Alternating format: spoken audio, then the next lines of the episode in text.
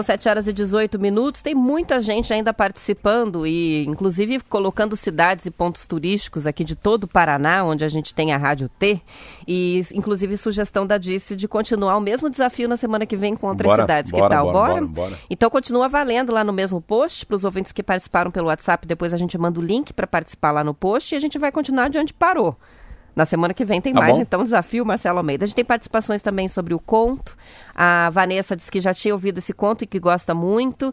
A gente tem a participação que chega de Palmas. O Anderson é de Palmas? Não sei agora, porque acho que ele estava participando de lá, mas não sei se está lá agora. Que diz que rachou de rir com o conto. e outra participação sobre o conto ainda da Lúcia, ela diz: eu, eu achei que o sujeito ali do conto agiu com ganância. É isso mesmo, né? É. Achando que ia ganhar mais ouro. É, é exatamente é, essa foi tirando a ideia, né? Coisas, é. Bem espertinho, né? Enquanto. Quer dizer, o contrário, né? É. Enquanto não estava dando problema, pode acreditar em qualquer coisa depois. Bom, vamos de notícia agora, a falar sobre uma operação de adulteração de soja. A Polícia Civil do Paraná prendeu em flagrante nove pessoas nessa operação contra o desvio e adulteração de carga de farela de soja em Ibaiti e também Paranaguá. O grupo é investigado por adulterar a carga original com areia e casca de soja moída antes da chegada ao destino final. Segundo o portal Bem Paraná, quatro prisões aconteceram em Baiti, no barracão de uma empresa, onde era feita a adulteração. Os suspeitos eram funcionários. As outras cinco prisões aconteceram em Paranaguá, três eram motoristas e deveriam fazer a entrega diretamente no porto, mas acabavam desviando a carga. Os outros dois trabalhavam no, pro, no porto mesmo e tinham a função de fiscalizar o material antes do embarque. Estavam fazendo vista grossa, né? Os nove homens foram autuados por estelionato, associação criminosa e adulteração de substância alimentícia. O farelo de soja original saía da fábrica, Marcelo, com 46% de proteína e 54% de outros componentes, como a fibra. Depois da adulteração, a carga chegava nos terminais de embarque com 17% de proteína e 29% de areia além da casca de soja moída e misturada que era usada para atingir o peso. Apenas uma das empresas que foi vítima né, do, do criminoso avaliou um prejuízo em um milhão de dólares. A investigação continua inclusive na França, onde uma das empresas compradoras do farelo foi vítima da adulteração. É, é uma, é uma besteira, é uma besteira tão grande, tão grande. Primeiro assim, isso tem que ser muito denunciado porque você pega, eu sempre falo muito disso, eu gosto muito de uma revista chamada A Palavra do Campo Globo Rural. E só dá paranaense. Isso que me deixa. Eu fico tão feliz assim quando você começa a pegar um, uma revista dessa. Você vê a. Primeiro assim, a capa da revista, para você ter uma ideia de quanto é esses pés de macaco podem prejudicar o Brasil num negócio enorme, assim, um negócio que não precisa adulterar, porque é tanta venda. O, a, o número de toneladas de soja, 132 milhões de toneladas a 5 mil reais por hectare de receita, 40% da colheita futura já foi vendido. É assim, você vende o que você não tem ainda, você nem chegou a chuva, você nem plantou a soja da safra 2020-2021, mas já está vendido. 327 bilhões de reais é o valor da produção de grãos. Aí você pega essa revista, a revista já começa com um cara que é um cara genial, que é de Londrina, que é o Mário Sérgio Cortella, falando da história da alimentação, como a pandemia trouxe para nós uma reflexão uh, de quanto é importante a gente fazer a própria comida, a importância por hortifruti, a importância para a cadeia animal, a gente entender um pouco mais na pandemia. Depois, a outra revista, da própria página, tem aqui uh, é, Samuel Sanches, produtor de grãos que cultiva uma área de 290 hectares no município de Jataizinho. Aí se vira três páginas aqui, o Paraná. A aposta também é de incremento nas vendas antecipadas, além do aumento da área plantada no Paraná. Um terço já foi é, vendido com antecedência, a produtividade também cresceu para 63 sacas por hectare. Aí você vira duas páginas, do, é um troço impressionante.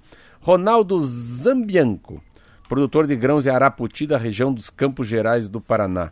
Então é tanta coisa positiva que você fica assim estarrecido. O grande problema é, nessa, nessa conduta, assim, você vê que o crime tem que ter gente de tudo que é ponta, né? Tem um pé de macaco em Paranaguá, tem um pé de macaco que é o cara que carrega o caminhão, tem um outro que é o que adulterou a soja, que muda a proteína, mas daí é pau que bate em Francisco, também bate em Chico, que eu falo. Então o que o cara começa a fazer ali perto de Tibagi acaba influenciando uh, lá, lá no sul da França. Então o cara, o cara não Aí, às vezes, uma, uma matéria dessa, Roberta, num jornal Le Monde, que é francês, deixa uma impressão que a nossa soja, que o nosso milho, que é tudo é adulterado. Então, às vezes, é a história da caixa de maçã, né? Uma maçã podre acaba contaminando toda a caixa de maçã, quando o agronegócio do Paraná é super, hiper valorizado na Europa. Então é uma pena. Eu lembro muito quando fui, fui diretor do Detran, uns 15 anos atrás, que tinha um esquema que eu acho que já falei, que era uma corrupção que eu não estava entendendo, que era uma corrupção de toner de computador lá, da, das impressoras. E era a mesma coisa. Então, a, a quem ganhava era uma empresa japonesa, aí tinha alguns funcionários corruptos no Detran que compraram o próprio fiscal da própria empresa, que ia lá abrir as caixas para mostrar que eu comprei gato, não comprei gato por lebre, que a gente fala, né? E daqui a pouco eu percebi que o fiscal também era comprado. Então, no sistema de, de corrupção, assim, sempre tem 10, 12 pessoas, né? E o que, que não tem no meio disso, geralmente? Dificilmente tem uma mulher. Dificilmente nesse crime organizado de adulteração, de corrupção, de lavagem de dinheiro. Pega o Lava Jato, o número de mulheres que eram envolvidas era muito pouco. E quando tem a mulher, a mulher está num serviço muito mais de mula, de leva de droga. Lembra aquela secretária do Odebrecht? Não tem nada a ver com ela, o salário dela era mínimo. Mas ela é ela que fazia a tabela do esquema de corrupção, de quem recebia, dos codinomes. Então, geralmente não tem mulher e não dá para fazer um esquema de, de corrupção, de desvio de dinheiro, ladrão de banco, narcotraficante, se não tiver bastante gente. Então, isso aí deve ter sido, com certeza, alguém, ó, dá com a língua nos dentes, né? Polícia vai atrás, acaba pegando mas é uma. No momento tão punjante da agricultura, vem aí esses pés de macaco que eu falo, acabar manchando um pouco, né? A imagem do agronegócio no Brasil, porque também já essa história já está na França. Tem, inclusive, uma empresa da França, né, que está entre as vítimas. O Conselho Nacional de Trânsito, Marcelo, proibiu os radares ocultos no Brasil, com a resolução 798, publicada no Diário do, Oficial da União, na quarta-feira, todas as vias monitoradas devem ter placas indicando a velocidade máxima permitida e os medidores devem ficar sempre visíveis. Os trechos monitorados e a localização dos radares também devem ser divulgados na internet. Agora, pelas novas regras, fica proibido o uso de equipamentos sem registrador de imagem e haverá restrições à instalação de radares do tipo fixo redutor, conhecido como lombada eletrônica. Esses equipamentos devem ser usados apenas em locais considerados críticos. A regra entra em vigor vigor a partir do dia 1 de novembro deste ano. As mudanças feitas pelo CONTRAN atendem a pedido do presidente Jair Bolsonaro. No ano passado, ele solicitou as novas regras ao Ministério da Infraestrutura e defendeu que radares em estradas fossem apenas educativos e não punitivos. Ele também já havia determinado a suspensão de radares móveis em rodovias federais, mas a Justiça suspendeu essa determinação. As informações são do Estadão. É muito essa é uma matéria assim interessante discutir, Roberto, porque Uh, primeiro, assim, a, a, as pessoas têm uma, uma sensação de punição. Eu também tenho, assim, um, sabe, um radar escondido atrás de uma placa, enfim. A gente sempre tem essa coisa que o radar veio para arrecadar e isso foi contaminando um cidadão de uma maneira inacreditável. No fundo, o radar não tem culpa nenhuma. É a certeza que você não está andando na velocidade certa para aquela estrada. É só isso. Quer dizer, tem um radar lá, se passa 80 km por hora, a velocidade máxima é 60 significa que você não estava a 60 km por hora. Então, não, o radar não é para caçar, é para mostrar como todo mundo anda a velocidade que quer em qualquer dia. Ah, mas tem um pouco disso. Eu achava que estava um pouco solto demais o esquema do homem atrás da placa, te esperando num ponto que geralmente pega a velocidade do carro, aí vira pegadinha. O grande problema, se isso é bom ou se é ruim, só daqui a um ano que você pode fazer. É uma avaliação de quantas pessoas vão morrer ou deixar de morrer aí sim vai para as estatísticas. Eu, eu particularmente, é, acho que tem muito erro em relação, esse novo governo, em relação a trânsito. Vai ter muito erro porque o Bolsonaro foi deputado federal comigo, aí o filho fala o que acha, é um sistema nacional de trânsito, morre gente pra caramba. Final de semana morreram 29, a gente está acostumado a matar no trânsito, bebem pra caramba, ah, enfim. Mas assim, o mais correto, assim, eu acho que deveria ser, se eu fosse presidente da República. Ah, primeiro, eu acho que era importante a gente saber aonde morre gente, aonde que se mata a gente nas estradas, qual que é a curva que é mal feita, aonde que o carro aquaplana, aonde que são a, as ultrapassagens perigosas trouxeram vários acidentes nos últimos tempos. E numa via tinha que ser assim, olha, é, Marcelo Almeida, Roberta Canetti, Márcio Martins. A partir desse quilômetro, nos próximos 30 quilômetros, qualquer momento que se ultrapassar 80 quilômetros por hora, a Vossa Excelência será multado. Pronto. Nos próximos 5 quilômetros, estou avisando, não, não ultrapasse na faixa amarela, não jogue lata de cerveja para fora, não ultrapasse a velocidade permitida que você vai ser multado. Então, eu acho que é mais justo, ou assim, nessa via, Curitiba-Paranaguá, ou Curitiba-Ponta Grossa, ou uh, Guarapuava-Pitanga, você pode ser multado a qualquer momento. Então, aonde morre gente, a gente tem que ter mais fiscalização. Porque, assim, a, a Polícia Rodoviária Federal já coloca na internet onde tem radar. Hoje, só quem é multado é tolo. Eu não mexo, eu não, eu não olho na internet onde tem radar. Eu não tenho dispositivo no meu carro. Então, já que liberou geral, né? É então é, é, meio ridículo. Coloca a lombada eletrônica, mas aumenta o número de, de pardais, aumenta o número de lombadas eletrônicas. Sinaliza bastante, mas coloca uma a cada dois quilômetros. Porque senão as pessoas vão baixar a velocidade a 80 km por hora, depois é pau, cacete e polícia, 120, 180, por quê? O Bolsonaro tirou os radares do, todo do Paraná. Mas assim, é, não está errado o que ele fez. Eu acho que a polícia passou um pouco do, dos limites. Mas eu acho que daqui a um ano a gente pode dizer se foi uma boa medida ou uma ruim Com medida. os números, né? Já são sete e meia, tchau. Sete e meia, estamos terminando. Depois do intervalo, noticiário local. Bom fim de semana. Obrigada pela companhia durante a semana. Bom descanso e até segunda-feira. Até segunda.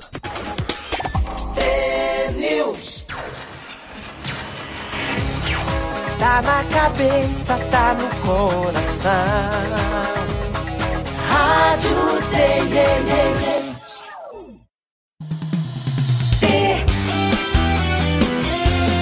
Rádio, Rádio T, a poderosa. T News, edição estadual, com apresentação de Roberta Canetti, comentários de Marcelo Almeida e direção de jornalismo de Marlete Silva. T News, oferecimento Compre e retire. Farmácias Nissei. Acesse farmáciasnissei.com.br. Compre seus medicamentos e selecione a opção Retirar em loja. Nissei. Mais perto, mais que farmácia.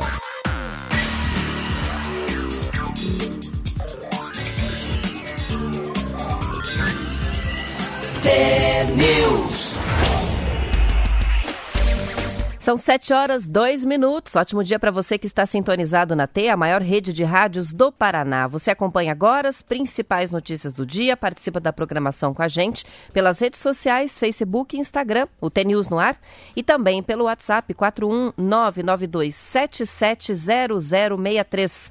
O T News desta sexta-feira, 11 de setembro de 2020, começa já. T News. Marcelo Almeida nem vi colocar o chapéu de três pontas já pro dia tá do conto. Colocado. Acho que já veio de casa, assim, já, né? Já, já dormiu Bom com dia. o chapéu. a gente não sair na rua com esse chapéu. As pessoas veem o chapéu, né, na, na, nas mídias sociais aí, né? Vem, vem sim. Ideia, no né? Instagram tem sempre o conto depois em vídeo. então vamos lá. Bom dia a você, hoje é sexta-feira, sextou, é sempre bom, eu brinco às vezes, né, a gente tem que levantar assim, às vezes um cara falou assim para mim, Marcelo, todo dia você pega e levanta teus braços para cima, assim, ó. Pega pro lado o braço, assim. Para quê?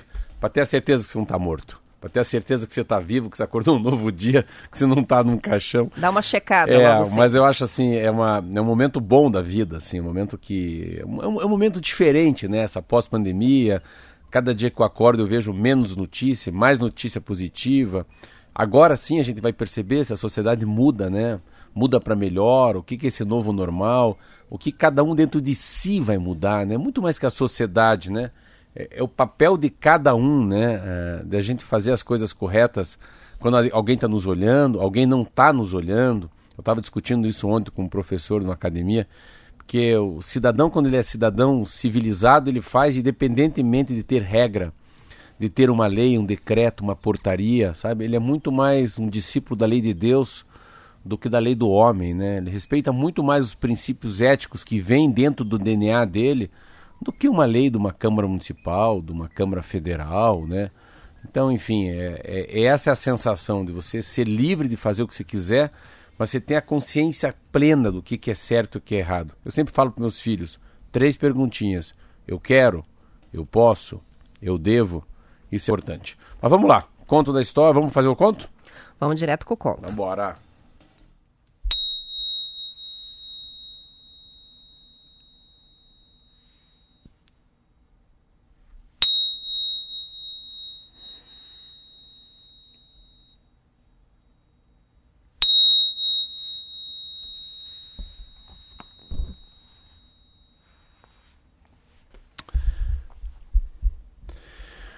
Uh, a panela grávida. Certo dia, um senhor pediu ao seu vizinho uma panela emprestada. O dono da panela não era muito solidário, mas se sentiu na obrigação de se conceder ao pedido. Quatro dias depois, vendo que o senhor não devolvia a panela, decidiu pedi-la de volta. Os dois se encontraram. Que coincidência! Eu estava justamente indo até sua casa para devolvê-la. O parto foi tão difícil. Que parto? O parto da panela. O quê? O senhor não sabia? A panela estava grávida. Grávida? Sim, sim, essa noite ela deu à luz, teve que ficar em repouso, mas já está recuperada. Repouso? Sim, sim. Peraí, aguarda um minutinho, por favor. Então o velho trouxe a panela, uma pequena jarra e uma frigideira. Não, mas isso aqui não é meu, não. Eu só te emprestei a panela. É sim. É a cria da panela. Se a panela é sua, a cria também é sua. Esse cara tá totalmente louco, ele pensou. Mas é melhor não dar bola para louco, né? Vou levar. Bom, obrigado. Por nada, adeus, adeus, até mais, adeus, um abração. O homem voltou para casa com a jarrinha na mão, com a frigideira e com a panela. Na mesma tarde, o vizinho tocou a campainha, bateu na porta novamente, falou: Vizinho, o senhor não, não me emprestaria uma chave de fenda e um alicate? Agora se sentia um pouco mais obrigado do que antes. Falou, claro que empresto, sem problema nenhum. Foi lá e emprestou. Passou quase uma semana. Justo quando o homem planejava recuperar suas coisas, o vizinho chegou e bateu na porta. Oi, vizinho! O senhor sabia, sabia o quê? Que a chave de fenda e o alicate são namorados? Não, aí é demais também. Não, está de brincadeira, né? Não, não sabia. Olha só o que aconteceu. Um descuido meu. Deixei os dois sozinhos um momentinho só. Ela engravidou. A chave de fenda? A chave de fenda. E eu trouxe a cria. E abrindo uma cestinha, entregou-lhes alguns parafusos, pregos e algumas porcas também. Totalmente louco, ele pensou. Ah, mas prego, né? Parafuso, sempre bem-vindo na casa da gente. Tudo bem, pegou. Passaram-se dois dias. O vizinho Pidão apareceu de novo. Quando eu devolvi o alicate, senhor, vi que o senhor tem uma jarra, uma jarra de ouro muito bonita sobre a mesa. Seria tão gentil se emprestasse para mim por uma noite? Os olhos do dono da, da jarra brilharam assim, mas pois não, disse. Ah, generosamente. Entrou em casa, voltou com a jarra de ouro e falou: Obrigado, vizinho. Adeus, adeus. Passou essa noite e a seguinte. O dono da jarra não se não se atrevia a bater na porta do vizinho para pedi-la de volta. Porém, uma semana depois, a ansiedade foi aumentando, aumentando. Era tão grande a ansiedade dele que ele não aguentou mais e foi procurar o velho. Chegou lá e. Ah, a jarra! Isso aqui é a jarra! A jarra! O senhor não ficou sabendo da jarra? Do quê? Ela morreu. Ela morreu no parto. Como assim morreu no parto? Sim, sim. A jarra estava grávida, ela morreu durante o parto. O quê? O senhor acha que sou estúpido, é? Como é que é possível? Uma jarra de ouro que engravide? Meu caro vizinho, se o senhor aceitou a, aceitou a gravidez e o parto da panela, o casamento e a cria da chave de fenda e do alicate, por que não aceitaria a gravidez e a morte da jarra? Esse conto é um conto que a gente fala que assim é, é que é, você decide ser maduro ou você continua menino ou menina. Então decida escutar o teu coração, seja mais homem, seja mais mulher, seja mais maduro. Então assim ele foi levando na brincadeira as coisas. Daqui a pouco ele percebeu, ele já tinha perdido a jarra, porque ele não, não esse é um conto de amadurecimento, né? De você é, poder ser sempre uma criança dentro de você Mas a cada momento que passa, a cada dia que passa, você tem que aprender com teus próprios erros. Acredita no que quer, né? essa, Mas história, ele- essa história é muito boa. Ele é, muito, já... é, ele é muito, já tinha ele é muito lindo assim porque é muito louco assim, né? A panela fica grávida, deixei o alicate sozinho com a chave de fenda, deu deu zebu, né? E então assim, é uma coisa que assim, é, deixa de ser besta, né? É aquela coisa, é, acorde pra vida, mais ou menos quando o vô e a avó falam pra gente. Mas enfim, sexta-feira vamos de notícia? Vamos de notícia. São... Não, ainda não. Não. São 7 horas e 9 minutos e agora a gente vai pro desafio. Você estava querendo se escapar do desafio É, de né? hoje, né? É, claro, não vai ter errar, jeito, né? não. O desafio é da semana, a brincadeira, valendo o radinho, o café, o livro. É mais uma edição do desafio Marcelo Almeida. Temos que criar uma vinheta para isso. Tundum. Os ouvintes mandaram as perguntas no Instagram e agora o Marcelo precisa acertar as respostas. O desafio é sobre as cidades em que moram os nossos ouvintes, Marcelo. Cada um colocou a cidade, alguns pontos turísticos ou festas tradicionais do município e o que, que você precisa fazer? Dizer pelo menos um ponto turístico da cidade citada. Se você não souber, o ouvinte ganha. A ordem é a de envio dos comentários lá no Instagram. Vamos começar? Vamos embora. Vamos lá. Quem participou primeiro? Ah, tá fácil. A primeira é da Kelly, Curitiba. Pode já responder Qualquer já? ponto turístico. Qualquer. Tem o Parque Barigui, tem o João Paulo II, tem do Alemão, tem o Parque Tingui. Ah, já acertei, né? Já, é só precisava de um. Essa estava fácil. É, Os ouvintes, inclusive, falaram isso, né? Que as cidades grandes acabaram ficando um, É. um pouco mais prejudicadas nesse desafio. Mas vamos lá. A segunda agora já não é tão simples assim. Mas É é- a Jana e a cidade dela é Candói. Eu já fui pra Candói. Ah, você conhece? É, tem uma festa do Shark lá, alguma coisa que, que, é, a- que é a comida da região. Isso é a Festa assim. Nacional do Charque. Ela ainda É. citou as cachoeiras, né, como pontos turísticos e a Lagado do Iguaçu. Terceira participação, a Neiva. A Neiva é de Toledo. Ih, esse eu já tive lá e já fiz até far, far- é, eu era deputado federal, fui na no Porco do Rolete de Toledo. Ah, essa é famosa. Essa é muito famosa também.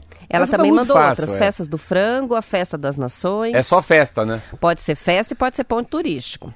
Agora vem o Maurício, ele que é de Tibagi, Ah, o Quênio Quartelar. do Guartelá. É. Esse, esse é, é um cartão postal coisa, é. conhecido internacionalmente. Agora essa próxima eu tô achando difícil. Vamos ver se você acerta. É Iris, que mandou pra gente, ela é de Maripá. Maripá. O que, que tem em Maripá? Maripá tem. É, Maripá. Marité é, a- é, a- é, a- é a, é terra da corrida do, do Jirico. Ou Maripá das Orquídeas. É a cidade das orquídeas, isso mesmo. É, mas vá depois atrás de Maripá, se não é também a história da. da Jiri, sabe o que é Jirico, né?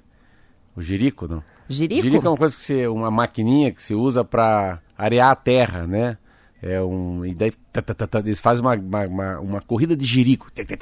Fica, eles fazem como se fosse uma motinho. Jirico é como se fosse um arado eh, que você segura assim com as duas mãos, como se fosse uma motocicleta, e você vai arando a terra. Depois veja se não estou certo. E ó, diz que tem também o arrancadão de tratores lá. Outra tradição de Maripá. Eu achava que também é, porque se eu, jirico, trator, eu sabia que tinha alguma coisa com corrida. Mas acertei no, no- na orquídea, né? Na orquídea. Agora tem a participação da Rose. Ai, meu Deus do céu, já deu cinco. Não é Rose. Colocou, é Marialva. Marialva? Que que Ah, tem, Marialva Marialva? é é da, da, da uva? O monumento do Cacho da Uva. Oh, óbvio. Não, Museu passa de na Memória estrada. Marialva, é. É. a cidade da uva. A gente tem aqui o Leandro participando, ele é de Terra Rica. Terra Rica? Ah, os Precisa três ser um cartão morrinhos. postal. Três morrinhos. Acho que a gente vai ficar aqui até amanhã. Não, viu? O Júlio César participa com a gente, Marilândia do Sul. É, a terra da cenoura. É uma festa da cenoura. É, eu sei, é assim que eu estou dando a dizer, a festa da cenoura, porque é uma plantação de cenoura muito grande. Eu ia muito lá, que a dona Júlia fazia um bolho de cenoura para mim. Então, vamos ver aqui. Tem que errar. Ah, tem que errar. O Edelson é de Campo Largo. Ah, mas aí, aí complicou. Campo Largo? Campo, Largo, Largo, aqui é a terra da- da- das porcelanas, da louça. Tem que ser um coisas. ponto turístico ou então uma festa. ponto turístico, a festa de Campo Largo. Ah, vinho, uva. Ganhou. Acho que ganhou. Eles têm o Parque do Mate, Ah, que é o Parque famoso, do e o. Parque Orofino, que o pessoal vai tomar Ah, é banho da de Água rio. Orofino, é. Da. Água Orofino. Ele O também cita a de Igreja Cu- Matriz. O mais perto de Curitiba acabei errando, hein? Acabou errando. Então, Campo Largo venceu aqui. É o Edelson Moraes, participou com a gente. A gente chama pelo, pelo Instagram para combinar o envio dos presentes. Parabéns. Tá feito mais um desafio. Valeu. Vamos pro intervalo. A gente já volta com mais T-News. Bora. É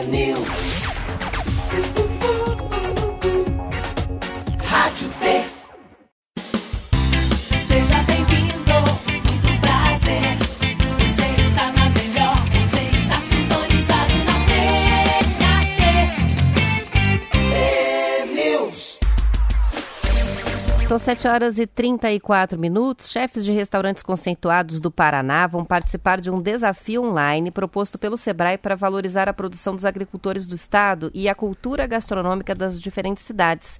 A partir de amanhã, eles vão fazer receitas exclusivas ao vivo com ingredientes típicos das regiões.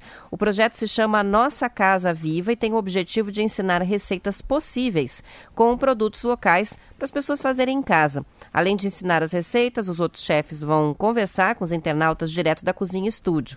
São participantes de Foz do Iguaçu, Cascavel, Palmeira, Morretes, Londrina, Itapejara do Oeste, Maringá e também de Curitiba. Eles devem preparar os pratos com alimentos de programas como Origens Paraná e Selo Alimentos do Paraná, incluindo aqueles produtos com registro de indicação geográfica, que atesta que são característicos de uma determinada região. Entre as receitas que vão ser ensinadas ao vivo estão o ossobuco com risoto de pinhão, pão no bafo com carne de porco, a costelinha suína no melado de Capanema Nossa. e crosta de erva mate de São Mateus do Sul. A programação começa amanhã, dia 12, vai até 31 de outubro, está lá no site nossacasaviva.com.br. É tudo gratuito, mas precisa fazer inscrição para as lives. Ah, Legal, né? É, é a pena que a gente tá na pandemia, hein? Isso, isso, né? Nossa senhora, né? eu, deixa eu vou tomar uma água aqui que eu tô. Pudesse ser alguma coisa presencial, seria ainda mais legal, mas eu achei a Hum. Não, ideia muito fiquei- boa. É, muito legal. Não, muito legal porque você falou várias coisas, assim. Primeiro que é uma, uma valorização, é, é uma mistura, assim, das coisas das coisas que você tem muito boas, mas assim, elas ficam boas mais um passo à frente. Você falou aí da história da da história do melado de Capanema. Lembra? A gente estava falando sobre Capanema. Então, você vai pegando alguns produtos que são muito comuns, assim, pinhão. Pô, é muito louco, cara. Eu adoro o subuco, mas eu acho que o pinhão tem uma, uma capacidade de ser utilizado. Eu dou dois, dois exemplos: farofa de pinhão e arroz com pinhão. E sopa de pinhão. Cara, pinhão é um negócio. porque Como o pinhão não vai nem para cima nem para baixo, Fala assim, ah, uma sopa de cebola. Opa, aí já pega. Tem gente que não gosta. Pimentão. Mas o pinhão, ele pode ir com sal e pode ir com açúcar. O pinhão é um tipo de um produto que ele... Sabe que ele fica mediano para todo mundo. E esses produtos medianos, eles para qualquer lado ele vai bem. Eu falo muito quando vendo um croissant de manteiga. O que eu chamo plain croissant nos Estados Unidos. O croissant normal, a senhora pode pôr mel, mas pode pôr- também um, um queijinho branco. Mas você pode tomar com café com leite. Mas não tem problema nenhum tomar com Coca-Cola. Então, o, o sobrenome do coração serve para tudo que é lado. E esses pratos é isso também. Quando você falou o subuco, para mim é uma das coisas mais gostosas, difíceis de fazer. O subuco eu gosto muito com o risoto de limão, que me ensinaram. Por que, que é o risoto de limão? Para quebrar um pouco a gordura do subuco. E sempre que a gente fala de comida é isso. Por que, que uma coisa quebra outra, né? Você vai fazer lá um brownie. Ah, mas é um brownie com brownie chocolate, mas tem um damasco. O damasco é para quebrar o chocolate, né? É muito forte. Então isso é muito legal. Ontem eu estava falando com um amigo meu, que é dono de uma marca chamada Wood School. Wood, de wood de madeira. School não é de escola, mas é de escultura. O school é uma palavra em inglês. E ele mexe com madeira, ele reforma dormente, ele faz mesa, armário. É muito doido, assim. É muito, é muito exclusivo. Tem um toque do ser humano, um toque de, de artífice nisso. Daí eu falei para ele, olha lá perto da Petit, lá perto da pretinaria, do Decoff, a gente precisa abrir alguma coisa assim mais, mais, mais gostosinha. Ele falou, cara, tem uma amiga minha que tá fazendo chocolate. E agora ainda vai fazer chocolate com madeira. Você vê assim, ele mexe com madeira e a menina mexe com chocolate. E é um negócio que ela faz um por um, assim, um negócio que não, Super artesanal. super artesanal que não tem no shopping. Então, a- essa valorização dos produtos assim é muito legal. E, e depois da pandemia, eu acho que o Paraná, assim, eu não sei, claro que o Ratinho Júnior, ninguém, do governo ninguém pensa assim. Você tinha que ter uma hipervalorização das comidas paranaenses, uma hipervalorização do turismo pela gastronomia. Tá? Então é o carneiro no buraco, é o porco no rolete. ah, é, essa ideia dos chefes, cara, é muito legal. E poderia ter um pouco mais por região, porque o Paraná tem 24 regiões.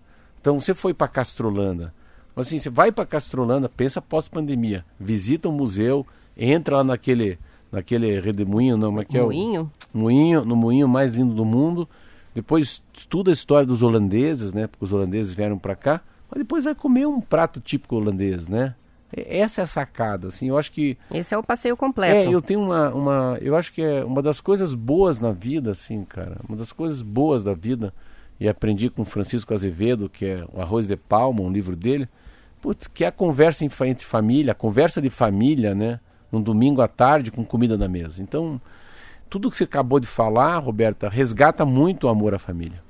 Eu adoro cozinhar e vou tentar assistir essas lives sim, porque aprender a fazer com os produtos regionais é ainda muito legal, né? Até para quando você recebe uma visita de fora, para você é, apresentar é, em casa um cardápio que é do e, Paraná. E, e, eu aprendi assim, né? Ontem eu estava ontem eu tava olhando como é que faz brunha de milho, assim. Até eu estava comendo brunha de milho achando que eu estava fazendo um bom negócio, mas não dá assim. Eu, de milho às vezes, porque daí você vê quanto que vai de açúcar, quanto que vai de erva doce, quanto que vai de, de leite, quanto que vai de manteiga. Então tem que comer um pouquinho menos, né? Você começa a entender, eu acho que uma coisa que a comida traz, se a gente tiver um pouquinho mais de aproximação de um chefe de cozinha, de uma live, da história de um produto, a gente começa a entender que a gente tem que ter um gatilho dentro da gente. Fala, puta, tá demais. Não, peraí, peraí, peraí. Não, já, já, já comi pudim suficiente, já, já comi demais macarrão, acho que eu vou na água.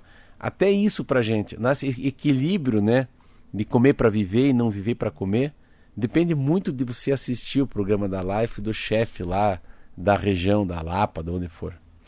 São 7 horas e 41 minutos. Vamos falar de eleição. A executiva municipal do PSB se reuniu ontem e decidiu que vai abrir mão de lançar candidato próprio Mais à Prefeitura um. de Curitiba. O partido decidiu pela coligação com a chapa encabeçada pelo Democratas, do atual prefeito candidato à reeleição Rafael Greca. De acordo com o Bem Paraná, o ex-prefeito e deputado federal Luciano Dutti, que era cotado para ser o candidato do partido, alega que com a pandemia da Covid-19 a campanha vai ser atípica e por isso prefere se manter focado no mandato mandato que cumpre na Câmara dos Deputados neste período. Então, vai o Dutti apoiando agora o Greca. No fim de semana passado, o deputado Neile Prevô, do PSD, também saiu da disputa, segundo ele, porque o governador Ratinho Júnior pediu que ele voltasse ao governo, hum. sinalizando um apoio à reeleição ao atual prefeito Rafael Greca. O atual vice, Eduardo Pimentel, trocou o PSDB pelo PSD do Ratinho Júnior e deve ser confirmado na chapa de reeleição do Greco. Então ia ficar esquisito mesmo. Você já tinha levantado essa bola. Como é que é. vai Nele Prevô do PSD e o vice do Ratinho, é, o vice do Greca, que é o Eduardo Pimentel do mesmo partido? Não tinha como, né? É, a, ainda de acordo com o Bem Paraná, Marcelo, só para a gente finalizar, o deputado federal e ex-prefeito de Curitiba, Gustavo Fruit, vai decidir amanhã se mantém a candidatura à prefeitura. Ele está em negociações com o presidente do PDT Nacional, ex-ministro Carlos Lupe, para trazer os recursos para a campanha.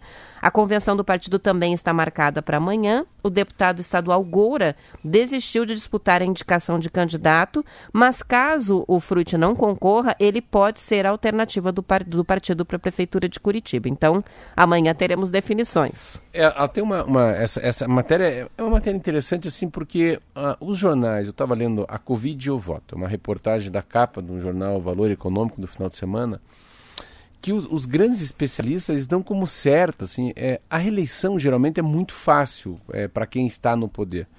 Muita gente às vezes não entende por que, o Gustavo perdeu a, a, reeleição. Ele perde por um outro problema, é um, é problema econômico no Brasil, né? A Dilma ia muito mal, aí o que vem de cima vem embaixo. Então, não conseguiu fazer o que tinha que fazer, acaba sedimentando um caminho muito melhor para quem vai chegar. Você vê como é que é. Às vezes o cara não consegue é aquele tipo de jogador que não aparece no jogo, mas é o que carrega a bola, é o que carrega o piano, que a gente fala né, na, no, na, dentro do, do, dicionário dos jogadores de futebol. E essa Covid veio, ela traz resultados que são assim inacreditáveis. Primeiro que as pessoas não querem mudar o que está acontecendo. Olha que engraçado. As pessoas não querem mudar. Não está tão ruim com Rafael Greca, não está tão ruim com Bolsonaro. Ou não está tão bom, ruim com o Ratinho, não está tão ruim lá com com o ACM Neto, não está tão ruim com o Rodrigo Maia. Então a pandemia te traz um tipo de uma anestesia, sabe aquilo que quando você toma aquela injeção no dente do dentista? Não, não está tão ruim ficar no dentista, claro. Já meteu uma agulha aí, meteu 10 ml de, de, de xilocaína no teu, no teu nariz, na tua boca. Então ninguém está tão ruim. O que acontece em Curitiba, que é interessante, e o ratinho também não quer se mexer. O ratinho não quer sair da toca. Para ele, quanto menos se mexer, melhor. Então, se não tiver que entrar numa eleição, meu Deus. Então o que, que o governador quer? Ele quer articular nos bastidores. Tá certo ele. Vou articular. O que, que é articular no bastidor? É chamar alguém da família Pimentel, que é um neto do Paulo Pimentel, para Copel. Quando ele chama aquele guri que é muito competente para Copel, o que, que acontece, o Daniel? Daniel tem um irmão que é o Eduardo. O Eduardo está onde? Está na vice-prefeitura. Então, quando o Ratinho traz para dentro do partido do PSD, que é o partido do Kassab e partido do Ratinho também. O Ratinho tem dois partidos, PSC e PSD. Traz o vice para dentro, é para caldo de bico Ney Prevô. As pessoas vão falar, não, o Ney é candidato. O Ney manda, manda um monte de blog para mim. Como é candidato?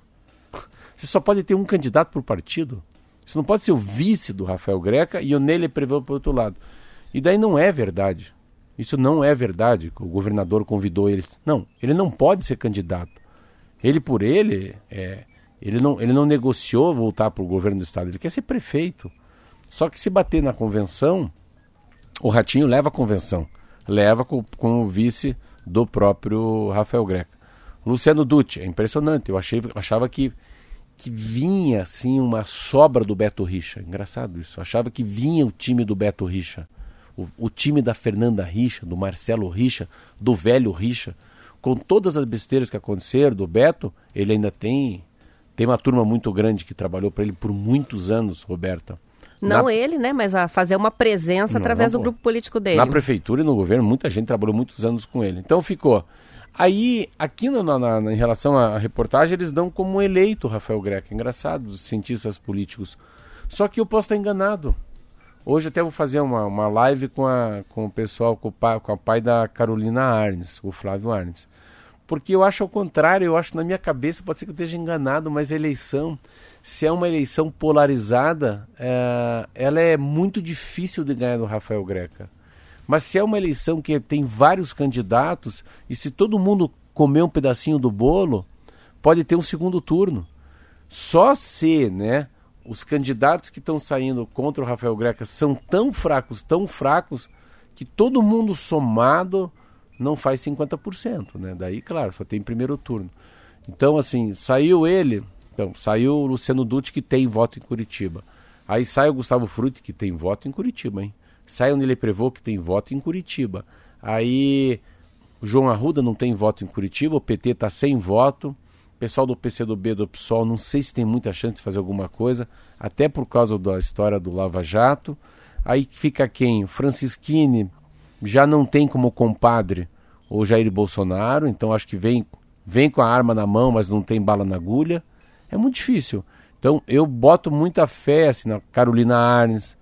O João Arruda pode ter uma conversa diferente, ele pode ter uma conversa que ele foi candidato a governador, mas é, se diminuir muito os números de candidatos, daí sim eu acho que o Rafael Greca leva no primeiro turno. Daí pode levar no primeiro turno mesmo. São 7 horas e 47 minutos, vamos para o intervalo, a gente já volta.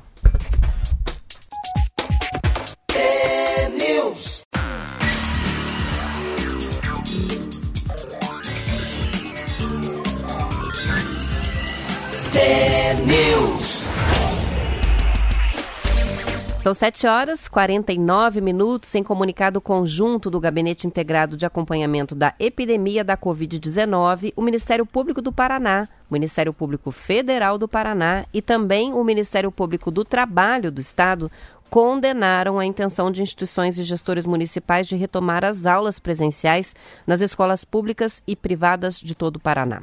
O documento informa que os órgãos consideram a medida precipitada e de alto risco em plena pandemia.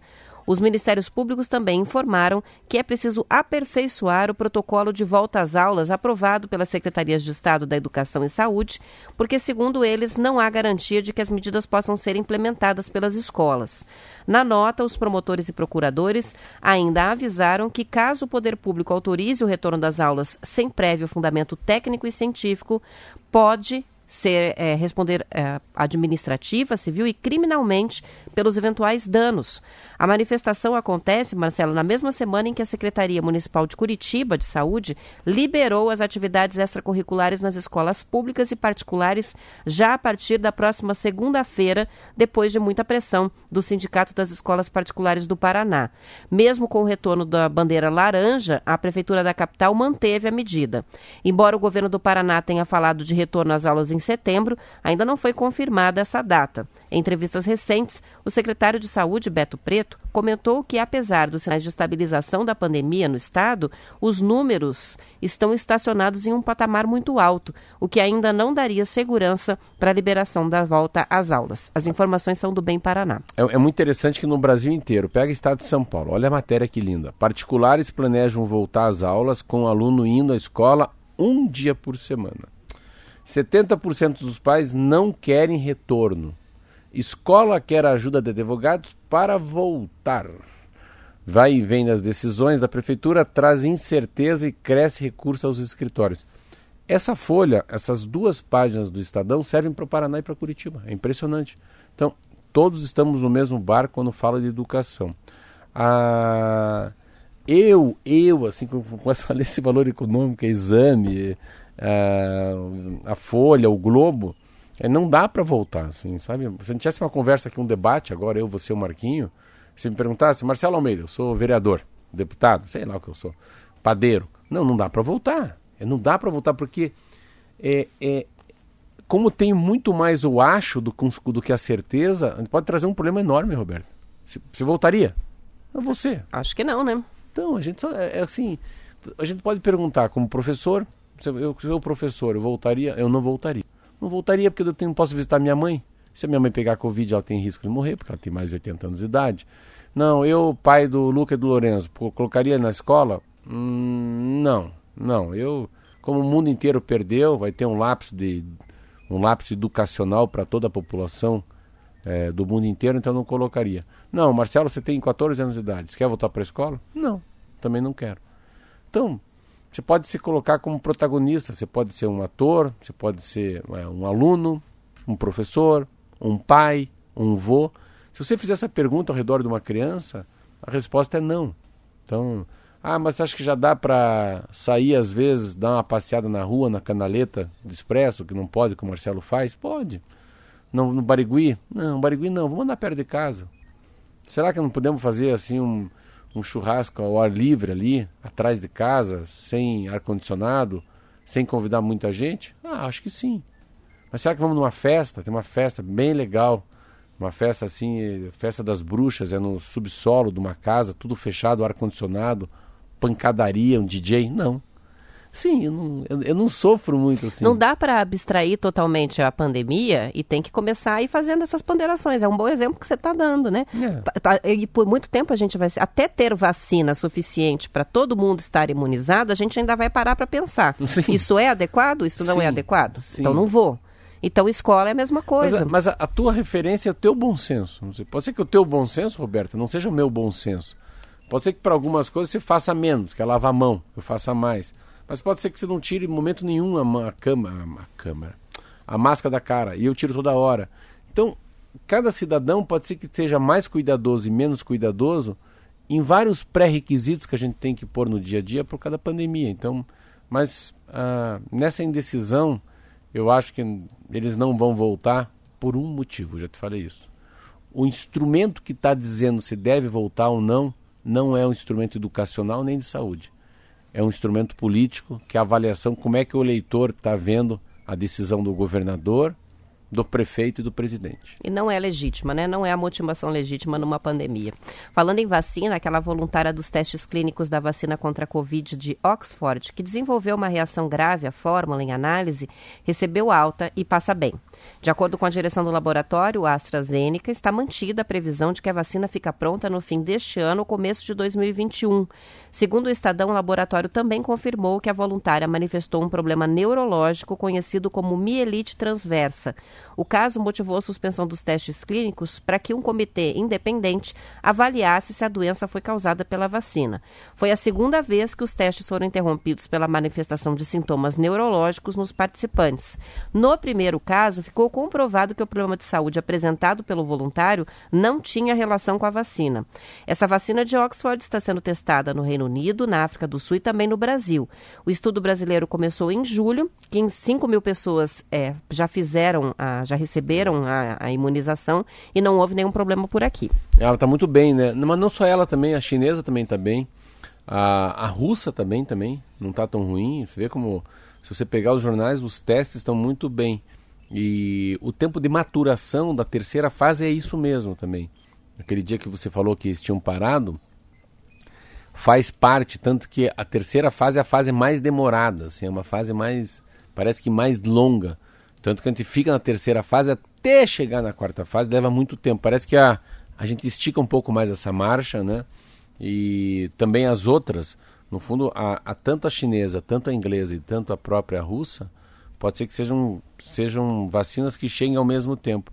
É bom a gente recordar também que começava com 114 vacinas, né? E a gente só fala de três. Então você É vê, verdade. É, a gente falava de centenas, né? De experiência ali, ali, lá, colar. A gente não fala mais dos remédios, né? Daqueles remédios que o Bolsonaro falava, que poderiam, pelo menos, diminuir a crise para quem está na UTI. A gente não fala mais do hospital de campanha. A gente não fala mais de equipamento de proteção individual. Quanta coisa que a gente não fala, hein, Roberta? Por isso que às vezes a gente, a gente é muito. A memória é muito curta do ser humano, né? Por, por esse lado que eu estou falando, que quanta coisa a gente já está bem melhor, ou menos pior, né? Quando fala de Covid. Vai comparando os meses, né? Mas é interessante, ontem eu fui levar a Maria para São José dos Pinhais, que é minha, minha cozinheira, e saí na minha casa, num posto de gasolina que tem ali onde eu abasteço, na Vicente Machado. Rapaz, era a mesma coisa que um carnaval. O que tinha de gente bebendo, cadeira de praia, chimarrão, cerveja, capô aberto, eu falei, mas esses caras estão loucos. Aí você vê, na minha cabeça, quando tem essa aglomeração de pessoas, né? Ou quando tem uma foto da praia de Ipanema. Dá um desespero. Dá um desespero. Eu sei que você também fica desesperado. Eu também fico. É, Agora vamos falar de bicho. Cascavel, uma onça foi vista circulando no bairro 14 de novembro nos últimos dias e, segundo o portal 24 Horas, o animal teria atacado um cavalo. O Instituto Água e Terra fez um alerta para que os moradores da região ficassem em casa durante a noite, mantivessem as casas fechadas, dobrassem os cuidados com as crianças e as autoridades ambientais registraram vários outros casos como este no Paraná, inclusive nos últimos dias. Duas onças pardas foram resgatadas em áreas urbanas no mês passado, devolvidas ao habitat natural. Uma estava em uma árvore num terreno em São José dos Pinhais e foi capturada e depois solta na Serra do Mar. O outro animal foi achado no assoalho de uma casa em Quedas do Iguaçu, no oeste do Paraná. O felino também foi resgatado em segurança e encaminhado ao zoológico de Cascavel. Um outro exemplo vem de Paranaguá, onde um jacaré do papo amarelo. Tem aparecido na beira do rio, ali na, na- do Rio da Vila, um afluente do rio Itiberê, para tomar sol. Ao se deparar com animais selvagens, Marcelo, a orientação é não se aproximar e acionar o batalhão de polícia ambiental pelo telefone 180 ou então o corpo de bombeiros no 181. Agora, olha o que aconteceu. Foi exatamente isso que fez um morador de Curitiba. Ligou lá no 181 do banhe do, dos bombeiros. no- ele é morador do Bacaxeri. Acionou a- o salvo, os bombeiros para o resgate de uma cobra que ele encontrou num vaso sanitário. Mas nesse caso foi um mal entendido. Não era a cobra? Não, não era. Segundo o Bem Paraná, a notícia é verdadeira, não parece, mas é. Parece até fake news. Ah, segundo o Bem Paraná, os bombeiros só encontraram uma boa quantidade de fezes. Isso está no relatório de atendimento, não havia serpente alguma. Está até engraçado. O documento da ocorrência diz assim: descrição inicial: uma cobra dentro do vaso sanitário da residência. Pede apoio para a retirada. Oi. E daí, descrição final: solucionado, dois pontos, eram fezes. e a gente acaba com a cobra, hein? Meu Deus do céu. Você já pensou que não é fácil ser bombeiro, não, né? é, não. Pelo menos a gente tinha que abrir, a, a- acender a luz do banheiro e ver que não era a cobra, que era outra coisa que boiava. São 8 horas, E assim, sexta-feira. lindamente, a gente termina o Tem News de hoje. Vamos Beijo. descansar. Sextou, segunda-feira, estamos de volta às sete. Bom fim de semana. Tchau.